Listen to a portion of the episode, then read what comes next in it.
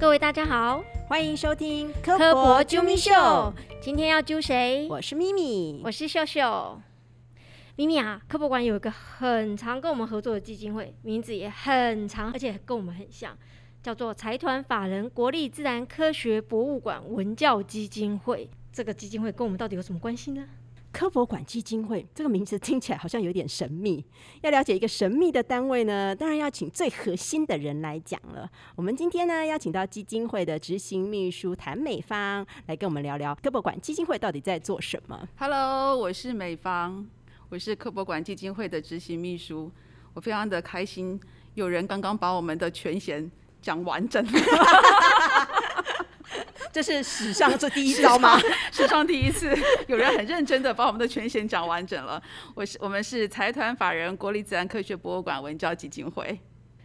这名字真的太长了，我们大家可不可以都简称基金会就好？好，可以博物馆基金会可以。那基金会当初创立的时候，好像是我们的创馆馆长汉先生成立的。当初有什么样的原因？为什么会要想要成立这样的基金会？好，这个呢，如果从那个考古的角度来讲的话，你们可以想象，在三十年前博物馆成立的时候啊，如果你成立了一个馆，在台湾是第一座的科学馆，你觉得会最需要什么？钱。很好，要要减掉吗？人才，人才会需要钱。你觉得馆长他最希望博物馆走到什么地步去？国际化？对，我觉得他会需要到国际化，因为他希望成立一个国国际级的博物馆。然后在台湾一定要做大，因为没有人知道一个科学博物馆在台湾做成什么样子嘛。所以我觉得要走到国际去，还有就是在台湾要做大的这件事情，就是那时候创馆的这些同仁跟馆长的心目里面是一个很重要的一个愿景跟方向吧。我在想是这样。好，那你如果要做到这件事情，你就必须有刚刚秀秀说的，需要钱啊，需要各种的资助或支援。所以，对于如何去善用这些社会资源，达到推展馆务的这个目标，就会是那时候想要进行的事情。所以那时候创馆的馆长汉堡的汉馆长就很想成立一个基金会，让博物馆走到国际化去。所以，所以，所以也可以说是科博馆生了基金会这个小孩啊。所以我们的成立的时候是在八十四年的时候成立的，所以我们到现在已经是二十六岁了。所以所谓的基金会跟协会有什么不一样？因为其实我们常常可以听到各种各样的民间团体，有的是什么什么基金会，有的是什么什么协会，这些到底有什么不一样？比如说我们讲到科博馆，科博馆是公法人，那其他有另外一群是私法人。司法人包含什么呢？比如说我们今天捐疫苗的台积电啊、红海啊，他们是公司组织。那另外有一些呢是财团法人，像我们这样子的基金会；有一些是社团法人。你们刚刚说的协会就是算社团法人。那社团法人呢，他们的那个最高的决策单位是各个会员，所以你知道他们要开会员大会，然后呢，会员大会就会去追认很多的案件啊，然后包括财报啊，包括这些事情。那财团法人呢，他的最高决策单位是董事会，所以以科博馆基金会来说，我们的就会有董事会、有董事长、有执行长，还有就是我们这些的工作伙伴这样。所以你们是有董事会的，听起来很像一个公司的感觉了。财团法人公司要盈利，我们没有盈利。OK，所以很好，所以所谓的公司就是必须要盈利这样。对对，公司会盈利，所以它的盈利就会分配给股东。所以对于公司来说，他们除了董事会，他们就要开股东大会，然后就要分配这些获益。那所有的财团法人呢，都是不能分配获益的，他要去执行公益的计划，这样。所以赔钱没关系。呃，赔钱有关系，赔钱的话你要。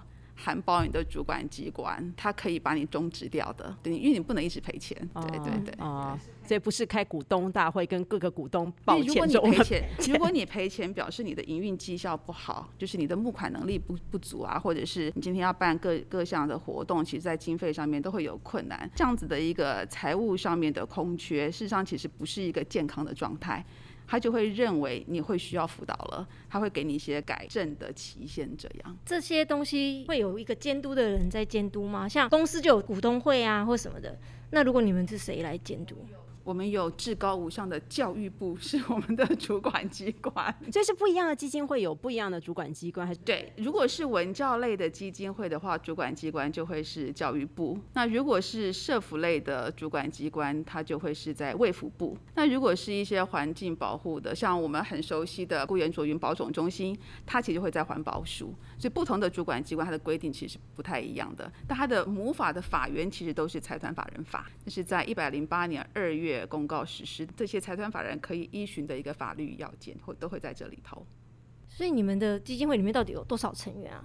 这样听起来，刚刚听起来没几个哎、呃，目前的董事会有十三席，再来就董事长，然后执行长，然后我是执行秘书。那我们另外有两位伙伴，就是兼任的会计跟出纳。我们是一个非常微型的单位，但是执行很重要的事情，这样。所以董事都是什么样的人？跟你我一样的人，但是呢，很 会赚钱，比我们 赚钱多的人。所以他们是提供你们经费来源的人。对，我们的董事其实都会很热心的赞助博物馆一些发展计划，还有包括基金会这里发展的一些教育的一些活动或者是计划。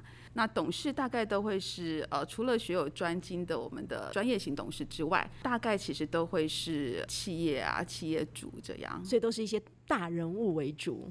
我觉得他们是有远见的人。所谓有远见，其实就是他除了在公司里面营运获利之外，他们也会想把这些钱拿来博物馆，让博物馆或者让基金会这里可以运用这笔资源，包括展示、包括收藏、包括科教活动，可以办得更好。好，为什么会这样子说呢？其实很少人会知道，像科博馆这么大的单位，其实它会有很多在资金上面的一些困难。比如说，你想把展示办得更好，或者是说你有很重要的计划，可是你可能资金会有缺口，类似像这样子的事情，那都是董事们慷慨解囊，然后赞助，然后让这些的计划可以往前执行，这样。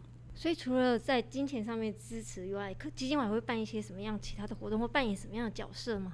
基金会其实很有趣哦，就是因为很少人知道基金会啊。那基金会其实跟博物馆，我们其实互相独立嘛，因为我们的收入是来自于捐赠或是活动的收入。但是其实我们跟博物馆又互相的依存，就是互为表里吧，应该这样子说。博物馆其实在外面就是做各种大型的这些活动或展览，然后互为表里。但我又相信这样子的单位必须是一加一要大于二的。所以等于说，我们跟博物馆的关系是两个合作的伙伴关系，互为表里，但是同时要发展大于二的这样子的一个功能。所以我们除了补助博物馆的计划跟博物馆合作计划之外，有哪一些东西是博物馆没有长期做，但是我们认为它很重要的？所以它在十几年前，基金会就开始推了一件事情，其实就是科普写作。所有对于科学的东西，包括语言、包括文字，用华文、华语来表达的这件事情会。很重要，是因为不管是科教的演示，或者是做展览，你都会需要这些文字。所以那时候就想把这样子的事情做一个长久的一个推动。所以科普写作的活动就是基金会长期在推的。那这些写作的课程，包括是让各个不同领域的人去接触科学、理解科学，甚至是他有一些技能可以去写作、去做发挥，这样。所以你们怎么去推动这样子的活动？因为科学家不一定会写，会写的人不一定懂科学。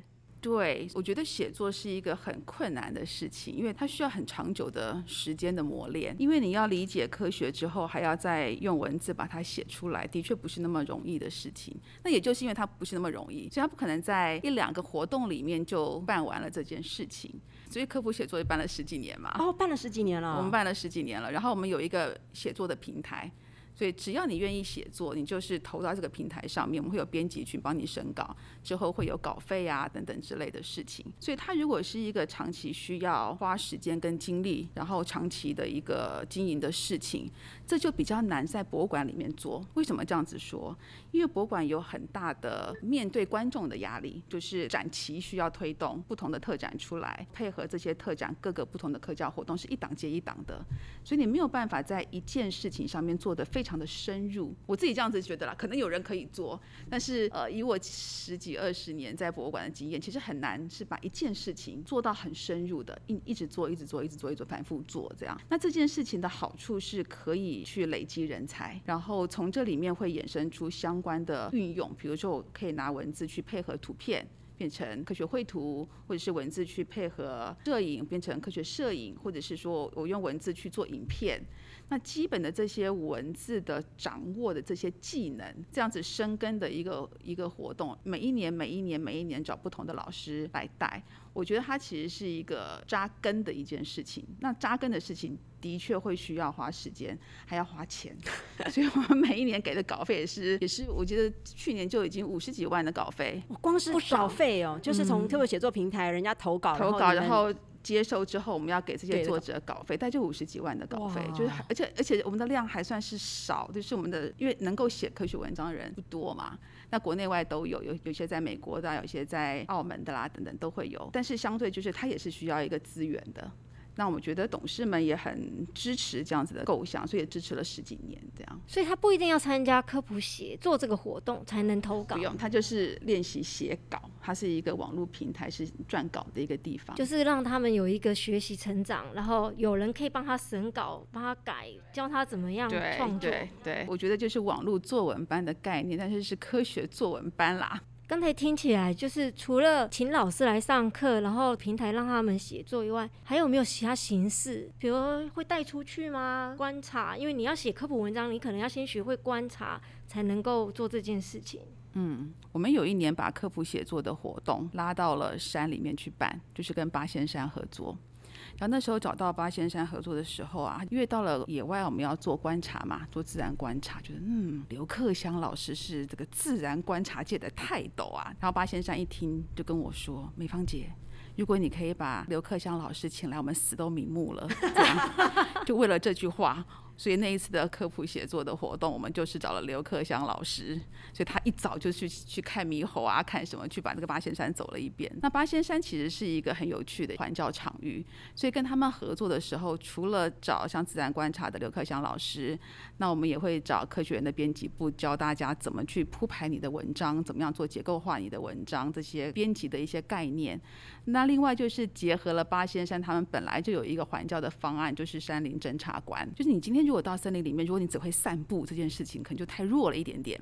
那你只会看花看树就进步一点点。那如果知道整个山林的样貌状态跟背后蕴含的一些概念，我觉得那就厉害一点。他们做了一个很不错的方案，其实就设计了一些解谜的游戏，在各个树里面、山里面，然后你要会定位，你要会去跑方案，你要会去解谜，你要会去量树高、树径等等，去算采集、算各种这些。科学上面要你算的东西，给它把它放在一个跑山的游戏里面，你会整整跑三个小时，然后跑的你会气喘吁吁。它因为分组嘛，一组就是侦察官，一组就是山老鼠。然后看到是山老鼠得到了那个资源，还是那个侦查官得到了资源。所以透过这样子的活动呢，他们就会对一个森林里面就有更清楚的一个概念。像这样子的活动，就是大大小小的人都会觉得很有趣。那我们又这些科普的写作结合在里面，所以他把自然观察其实很巧妙的就跟这些课程结合在一起。因为第一次的合作其实很好，所以第二次我就觉得我想把高中生带上去。那高中生你一开始要让他去做科普写作，其实相对是困难的。年轻人啊会觉得自己就是一个文青，所以我们就会相对要把一些文学的东西带进去。所以我们就找了张东君，因为他出了很多这种科学文学性的这种绘本啊、书籍啊，翻译了很多的书，也是一样找了几个的作者，一样还是去跑了山。那一次其实我印象很深刻，是那时候我们其实找了科学人的编辑部的庞中培庞老师，他一开头他就是用了雅璇的一首诗，是如歌的行版，然后呢，他用如歌的行版教你去怎么样看科学的文章。雅璇如歌的行版，温柔之必要。肯定之必要，一点点酒和木樨花之必要，正正经经看一名女子走过之必要，君非海明威，此一起码认识之必要。怎么看这件事情呢？他说：“哈，温柔之必要，就是你在写科学文章的时候，你对你的受众够不够温柔啊？还是你只是写你自己知道的科学知识？你有没有用温柔的角度去看看他们需要怎么理解这个科学？”第二句是肯定之必要，你对你自己写的东西有没有充满了肯定？你有没有去查证各种的资料？再来下一句是一点点酒和木樨花之必要，就是你很需要提点你自己的灵感的这些东西是什么？因为我们后来发现有很多这个科学科普写作的投稿者，很容易会去引用网络上面的文字，大段大段的抄袭，这种其实很容易就会被找出来了，就是因为你在网络上面的文字一定会跟自己的写作风格不一样，所以一点点酒跟木樨花的必要，就是这样子的浪漫酝酿出来的文字是有你自己的味道的。再来是正正经经看一名女子走过之必要，你要很认真、很震惊的去看待这一件事情。最后是君非海明威，此一起码认识之必要。不管你再怎么写，你都不会变成海明威。不要给自己太大的压力，你就是开始写就好了。所以这件事情对我影响很大，就是因为我们以前会觉得，我就是把科学说得清楚、讲得明白就好了。但是我现在会发现，其实你在传递科学的时候那个温柔的感觉，那个文学的气息，让别人喜欢正正经经又充满了浪漫的去看待你的文章的这个氛围。如果能够做到这一点，我觉得科学文章就变得非常的有趣味，非常的会引人注意。然后你知道我们在山里面那个那个阳光。照进那个窗户里面，听到他在讲这个诗的时候，你赫然就发现了人生到另外一个境界，你的科学文章会觉得不太一样。这样，其实我对诗一点共鸣都没有。你需要再磨练，对，但是但是我觉得他把这个诗在经过了你刚刚，就是应该说他把这个诗把把它经过了这个解释以后，把它套到科学文章里面，觉得嗯，这好好像还蛮有逻辑的。虽然你刚刚在念诗的时候呢，我有一股鸡皮疙瘩都起来了感觉。所以我觉得，就是这一些真正在做科学编辑的人，他们已经升华到了一个地步，是他用这样子的方式去看待这些文章。因为他有一次跟我说啊，他说他的工作其实就他的手只有两个动作，一个就是横杠，一个就是斜杠。我说那什么意思？他说横杠就是划掉一个名词，斜杠是整段就不要了。就别的文章都太烂了。他每一天在做科学杂志编辑，你就会发现，你叫他去看一般的文章，他就会觉得啊，这边也不对，那边也不对。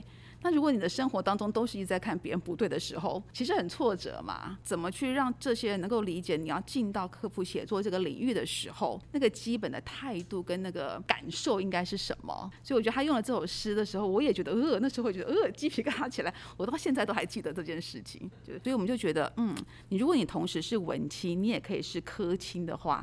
那我觉得也很棒啊，所以那时候就起了这样子的一个合作的方案，是对高中生的。对了，而且会愿意去参加这样活动的小朋友的高中生，应该对于写作有一点点他们的眼睛的光芒都跟我们不一样，跟我们那种看到很浪漫、鸡皮疙瘩 是不一样的。可是这样文学，它要跨到科学领域，他在上课过程中有没有觉得？我觉得他们反应很好哎，真的。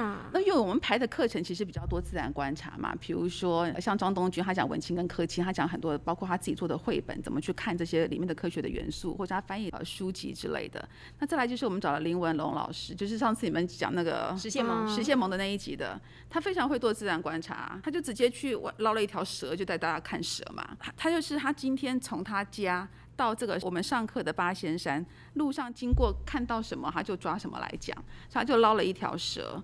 我记得好像是百步蛇吧，还是什么时候忘记了？一定要给学生这么大的震撼。他其实最后要讲的故事是各个地方发现的百步蛇，它的 pattern 不一样。后来他们跟荣总合作，发现它的血清是不一样的。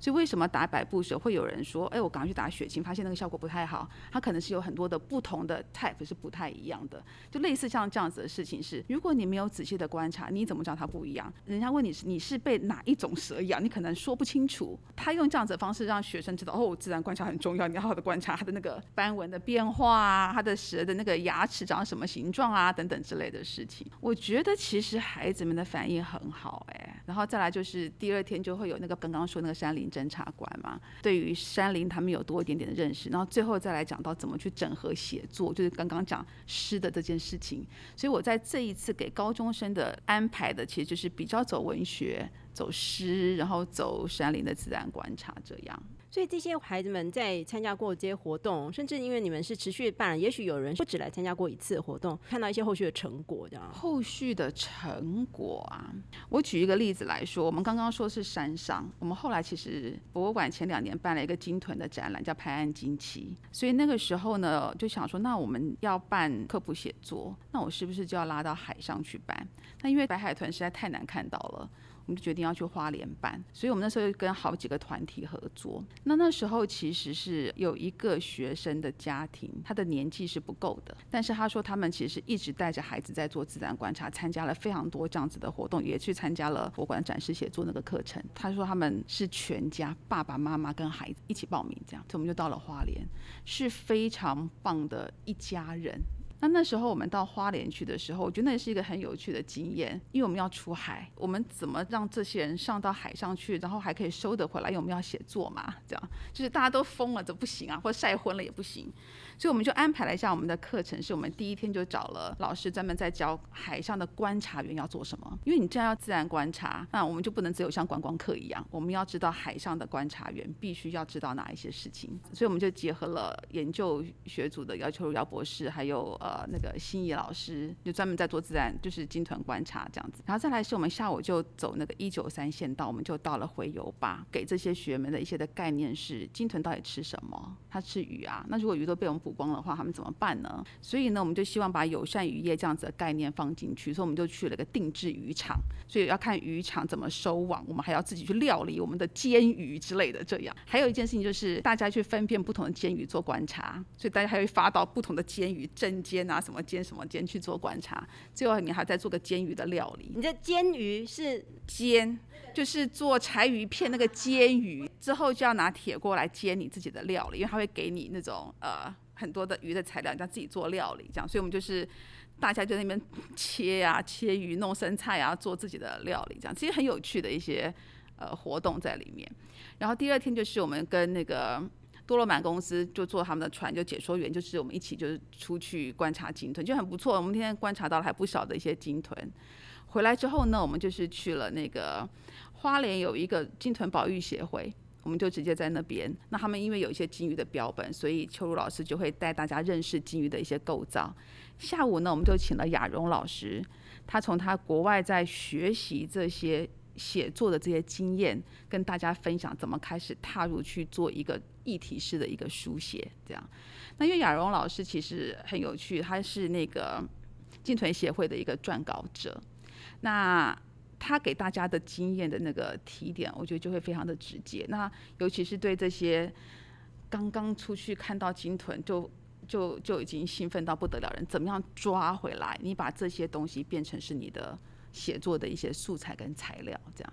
所以我们呃又又拉去了花莲做了这样子的一次。所以这一些的经验，我我都觉得是让这一些孩子们呃。其实到现在都还会有一些联系，就是他们反复的可能会在这个领域里面会有一些想法或者是什么之类的。你们的活动又是上山，又是下海，又是讲座，可是听起来你们基金会人也没有很多。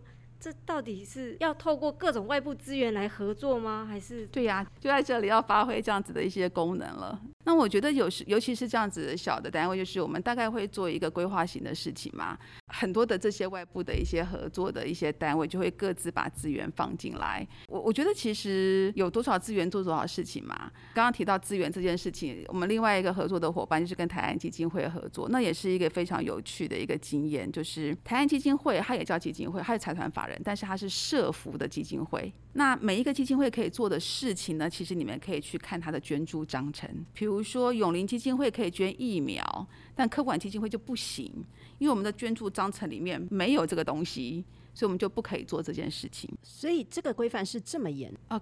就是你，如果我们今天要做我们所有的这些工作计划，他一定会要你填，是你依据你的捐助上第几条、第几点，你才可以执行这个计划。所以即使你董事同意了。也不行做这样，对对对，那那那你就董事可能要自己去做，他就不能通过基金会来执行这样子。所以你们是文教基金会，你就只能做教育方面，对，就只能做文教，社服就对，不能做社服。对，所以那个社服单位觉得现在大家都来做社服就很怪。那我们做文教怎么去结合社服？台湾基金会他们其实是长期在做偏乡还有儿童教育，因为他们认为。把孩子陪伴好的这件事情很重要。那他们会需要很多的照顾者或者是陪伴者，帮他们设计很多的方案，他们就会需要招募志工。所以，我们当初合作的方案，其实就是帮他们的这去征募志工的这个计划，呐喊一些科学的元素进去。那我们那时候取的名字啊，我们就是很科学嘛，所以我们就说它是儿童科普教育以及关怀培力研习营，这样。那就是我只会取这种名字。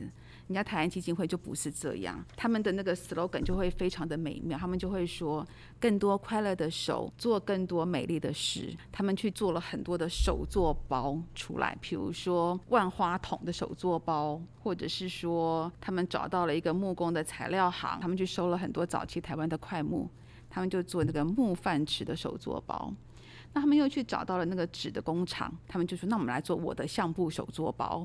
他们找了很多这种东西，那我就要去帮他们这一些的手作包后面去找到科学的东西放进去，所以就花了很多的心思帮他们想。但我觉得这个过程很很挑战，也很有趣。所以那时候他的那个快木手作包，我后来觉得，那我们就要把那个林业的利用、二氧化碳这种碳基存这样子的观念整个结合进去。那时候找的老师专门就会针对林业，尤其是这些林业怎么样降解的利用啊，这些采集怎么计算二氧化碳啊，你的碳足迹。是多少啊？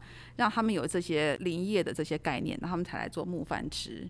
那假设他们今天做的是万花筒，我可能就会找一个老师专门教他们，诶，怎么样去认识光学，它的折射、它的反射、它的绕射、它的干涉等等这些事情。这样子的合作。那这个案子其实也是科技部的案子，所以我那时候在科技部报告的时候啊，科技部说你们做了这么多的方案啊，你们一个科普写作计划做了这种各种不同的方案，除了这些研习活动啊，就像刚刚说上山下海什么都做嘛，那我们还有科普写作平台。他说你们有没有媒体在报道你们啊？就想一想，我们真的没有媒体来报道，因为我们的活动不是就上线就办完了吗？我们很少会找媒体来报道我们的活动嘛。那我后来跟他说有啊有哎，当我们的木饭池手作包台湾去偏乡推完之后，这些偏乡的小孩非常的有爱心，他们就把木饭池拿出来义卖，然后义卖的钱再捐给老人家，或者捐给他们附近的老人家之类的，这样说有有有。但是不是在我们这里的新闻，是在 社福那边的地方新闻。在推展科学的时候，你会发现那个受众其实很不一样，得到的讯息跟回馈也会来自于不同的地方。所以这次的学员其实很有趣，他可能是家长，因为家长可能是儿童照顾者，是志工，然后很多是社福单位的人。那这些人平常其实非常少来参加科普馆的活动，然后当他们来的时候呢，他们也觉得科学为什么这么有趣啊？他们以前从来不知道科。科学可以这么好玩，所以台湾的经验是让我觉得自己很感动的一个经，因为他们是充满了爱心的团体，所以有点像是帮他们培养种子教师，然后让这些种子教师在社服团体里面再去帮他们做更多的基础教育。呃，应该说就是这些人在去陪伴这些孩子的时候，比如说他这些人，他们可能要去跟他们一起去服务这些偏乡的孩子。手做的时候，他前面就会跟孩子说：“哎，等一下你拿来看这些万花筒的时候，它可能是一百二十度角的折射，会看到什么样子的现象？他会比较多的科学概念，类似像这样子。就是我们大概帮他们做是一个真能的部分。他们是一个社服机构，你们是一个教育机构，当初怎么会牵上线？因为完全是不同类群的。其实我觉得，就是假设你够。开放的话，我觉得其实合作的伙伴会非常多，哎，没有什么一定跟谁合作之类的，其实都没。我们欢迎大家都来跟我们合作。我们刚刚说嘛，假设一加一大于二的话，这件事情就值得做。那我们再来看经费从哪里来。然后呃，再来看我们怎么样去分配彼此的责任跟任务，然后我们可以达到什么样子的效果。我刚刚有说，博物馆其实会依据它每一档的档期的这些展览啊、教育的活动，是一直要按部就班的、非常密集的去推动这些科学教育。所以对我们来说，范围会大很多了。我们没有限制一定要做什么样子的事情，我们没有一定要跟着展览走，或者是我们一定有哪些时序，所以它可以更深。它也可以更广，让大家都会变成是一个很好的一个合作的伙伴。所以像这样台湾的合作，因为他们其实是一个社服的机构，他们里面的工作人员应该其实是跟博物馆的人是完全不一样背景的，因为他可能是念社工的，他可能是念心理的，他可能是念智商的。跟这样子的人合作，你觉得跟在博物馆里面大概就是以科学类为主的人合作有什么样不一样的感觉？不一样的感觉啊！我我举例来说好了，我们刚刚说做那个木饭池的那一次，我们如果做一个活动，我们就是做完。完就好了。他们不是，他们为了这个木饭吃，他们会真的会煮一锅饭过来，然后他就说：“你记得哦，我们等下饭要煮好，我们要把那个木饭匙放在那个米锅里面，吸收米的日月精华，不是是让米去吸收快木的香味。所以哦我们把饭淘洗好之后，不是那个水会比饭高一点点，木饭匙是铺在上面的，然后一起送进电锅煮。跟饭池一起进去煮。对，哦他说：“哇，这也只有你们才想得到吧？哦 这样真的之类的哦，就会有有香味。嗯然后呢，他们还去买海苔啊之类的，就是我们就会吃海苔，就是包那个木饭匙的香味的那种快木饭之类的，这样。或是我们今天要讲到那个，我们刚刚讲到那个木头木材的利用，他们就会去买那个，你知道有些蛋糕是年轮的，然后我们就会切年轮蛋糕给他看，哦，那个里面的年轮那个纵切啊什么的，会切的那个痕迹，你看到那个纹路是不一样的。他们很会做这些。那譬如说，当我们做出一个作品的时候，我们有一个是在做一个跟声音有关的，像很像奇雨棒一样的，就是你会把很多各种不同材料放在一个枝筒之后，他们上面会做一些装饰，钉一些钉子，然后做一些这样子的小机关，之后你把各种不同的东西封在里面，所以当你在倒它的时候，它就会有像雨的声音，他们叫做雨声棒。这个课程呢，帮他们找了声音学的老师来教他们声音的部分。做这个东西的时候，他们就会非常优雅的去做他们各种奇遇啊，类似像这样子的，就 是他舞蹈，假设我们台中前一阵子就一直很干旱，他们就美芳姐赶快把奇雨棒拿出来摇一摇啊 之类的，这样对于他们来说，每一个的手作包背后可能都有丰富的这些意涵。那对我们来说，哦，我们就是哦，这就是升学。各种不同的音高啊、频率啊、震动啊、大小声啊之类的，这样所以他们会把硬科学把它包装的更有温度。我觉得是我们把科学包装的比较柔软，硬要把他们东西套上科学。所以他们很有趣啊，比如他们现在也在观察月亮，他们就会知道月相嘛，他就不会走说哦月亮今天很美丽啊，他会有月相的一些概念。他们去仰望书房扫货，他们有一个那个手电筒，打开就是投射在那个墙壁上面，就是月相的那个形状，这样他们就会在饭店里面玩的乐此不疲。听起来好有趣哦，我觉得小孩会很喜欢。对你赶快去仰望，仰望书房。赶快去订个一打来送对对对，我推荐一下仰望书房，他其实也在这个课程里面担任了我们两堂课的老师，一个就是声学的，一个就是光学的，就是那个施艺行施老师，这两堂课都他负责的。呃，我们的那个学员啊、是从高中以上到七八十到八十几岁的老奶奶都有，所以你知道来授课这些老师是挑战性非常大，这些老师要去虏获这些人的心，很厉害。就你要讲到那老奶奶都能够懂的光学、音爆这些，他们都懂。结果老奶奶以前是物理老师，也也没有哎、他是教会的教会的志工，他是志工啊，他还是有可能是物理老师。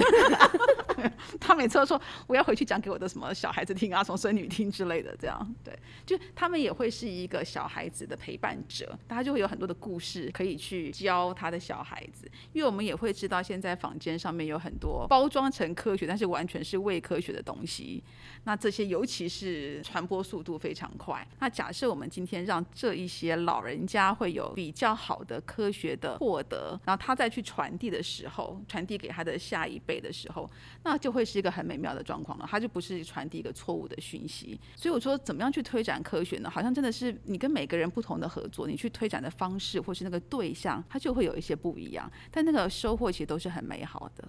可以回头再聊董事吗？董事啊，你在跟这些大人物、这些董事们合作的时候，有什么样特别的？因为既然他们都是一些能够定期出资的人，他们势必在一个他们自己本身的行业里面一定都有身份地位。那跟这些大人物合作，有没有什么很特别的经验？我自己的感觉是我以前在帮别人办活动，我现在就是帮董事办活动。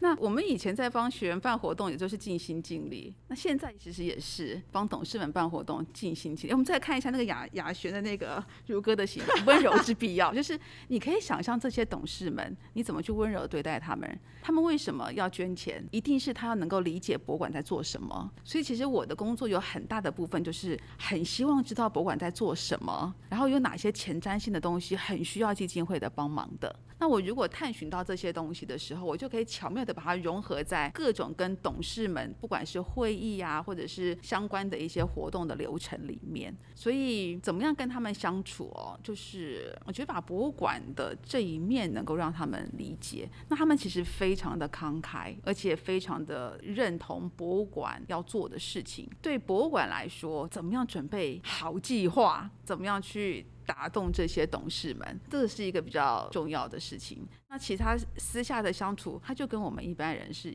一样的嘛？对，我觉得，因为他们面对科学家，因为呃，我们的馆长或者是董事长们其实都是科学家。那我觉得，也因为他们很尊敬科学家，所以他们会义不容辞的赞助博物馆去推展科学这件事情。所以不是高高在上，感觉起来是蛮亲民的。而且很热心，对对对，很热心啊！对，不热心。不行，不热心就是我没有做好我的角色，让他们知道不管在做什么事情，然后有哪一些很棒的案子，很需要他们的赞助之类的。所以呢，欢迎大家提好案子，有前瞻性的好案子，然后需要基金会的支持的好案子，这样。因为这些人啊，可能都是企业主或者董事长，对他们来说，所有东西都看数字，他们头脑非常的清楚。我就是一个对数字很不敏感的人，我都要学习怎么样用数字来说话。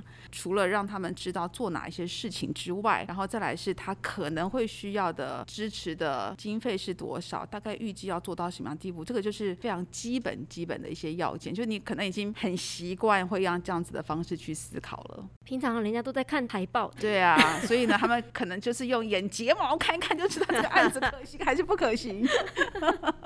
我觉得他们有非常 critical 的思考的模式，但是他们很冷静，但是他们又极度的支持博物馆，这是我所观察到的董事们。碰到他们，其实就是温柔之必要，好好的 建立两边友好的关系，让他们可以支持博物馆。对。今天听起来啊，发现原来基金会除了在金钱上补助其他单位以外啊，还能够协助其他单位办活动，还可以自办活动，然后这些都是一个非常有趣又有意义的我事情。然后随时跟不同单位合作，发挥一加一大于二的功能。依据这些不同的需求，还能够灵活的变化出各种的方式。我觉得这个是基金会今天让我觉得它是一个在政府部门外可以很灵活、弹性应用，协助政府部门从事更多教育啊，或者是社服的一个很好的单位。所以也要感谢基金会的董事们一直很支持博物馆做的事情，他们相信博物馆是在做对的事、做好的事。因为这些补助其实有时候几万块，也许外界人并不知道有这些补助在，但是这些补助对博物馆而言却是很重要的资金。即使是外界看不到的东西，这些董事们还是愿意一直很支。支持的我们，所以其实真的是要很感谢这位董事。今天谢谢大家的收听，别忘了到 Apple Podcast 按赞、留言，还有给我们五星评价哦。除了 Apple Podcast 之外，在 Spotify、Sound On、KKBox 也可以收听到我们的科博 Jimmy Show。今天谢谢美方，谢谢大家的收听。我是咪咪，我是秀秀，我是美芳，拜拜拜。来来来，最舒服的姿势，最舒服的姿势，躺下，躺下，没有了。他一开头，他就是用了雅璇的一首诗，是如歌的新版，但我背不起来，但是我我有印出来，我可以念给大家听。哎，等一下，我要不然我那个乱七八糟讲话要剪掉哦。干嘛这样？我请你喝咖啡。他会把那个乱七八糟全部集中、集中、集中，然后放在最后面 花絮。结果你的花絮变二十分钟，花絮有三十分钟，正常只有两分钟这样。就是基金会其实有缴租金。哦，对对对，你说我们跟博物馆有什么关系？博物馆是我们的房东嘛，我们还要缴房租给博物馆。那我们缴房房租给博物馆，博物馆是不是要去缴？营业税跟房屋税，对，因为我就听到最神奇的一个例子，就是你知道那个台银不是有提款机放在那里吗？是要缴税的哦，因为你租给台银。我说什么？那怎么去量那个地方啊？哦，国税局很会量。专场，国税局专场。他们有个东西，他们马上就量好了。那个我们租给台银是要缴税的。所以那个也是按照平数。对，按照平数。我没有收台银。有。